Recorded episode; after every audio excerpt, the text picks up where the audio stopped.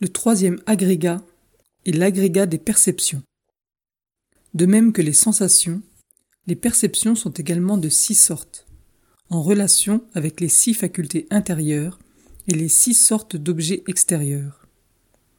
Comme les sensations, elles résultent de la mise en rapport de nos six facultés avec le monde extérieur. Ce sont les perceptions qui reconnaissent les objets physiques ou mentaux. Le quatrième agrégat est l'agrégat des formations mentales. Ce groupe comprend tous les actes volitionnels, bons ou mauvais. Ce qui est connu généralement sous le nom de karma figure dans ce groupe. La définition du karma par le Bouddha doit être rappelée ici.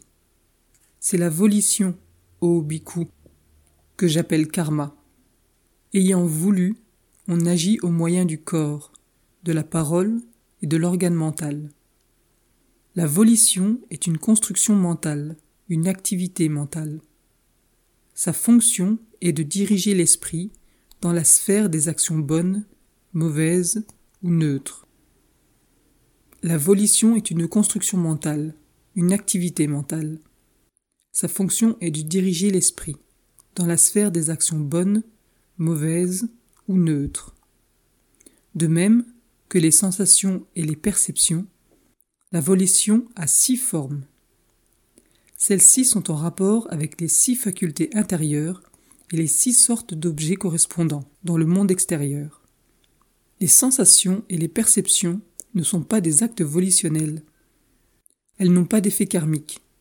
Ce sont seulement les actions volitionnelles telles que l'attention, la volonté, la détermination, la confiance, la concentration, la sagesse, l'énergie, le désir, la répulsion ou la haine, l'ignorance, la vanité, l'idée du soi, qui peuvent avoir des effets karmiques. On énumère 52 activités mentales qui constituent l'agrégat des formations mentales.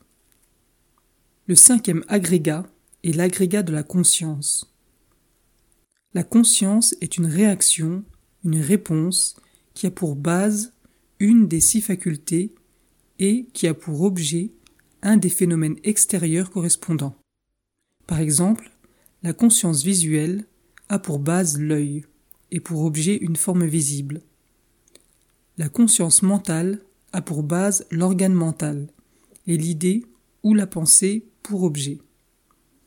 Il en est de même pour la conscience liée aux autres facultés. Ainsi donc, comme la sensation, la perception et la volition, la conscience a six formes en relation avec les six facultés intérieures et en correspondance avec les six sortes d'objets extérieurs. Il faut bien comprendre que la conscience ne reconnaît pas un objet, elle est seulement un acte d'attention d'attention à la présence d'un objet. Quand l'œil entre en contact avec une couleur, le bleu par exemple, la conscience visuelle apparaît qui n'est simplement qu'attention à la couleur. Mais elle ne reconnaît pas que c'est du bleu. Il n'y a pas de reconnaissance à ce stade. C'est la perception qui reconnaît que la couleur est bleue. Le terme conscience visuelle est une expression philosophique qui répond à la même idée que celle exprimée par le terme ordinaire de vision. Voir, en effet, ne veut pas dire reconnaître. On peut faire la même observation pour chacune des autres formes de conscience.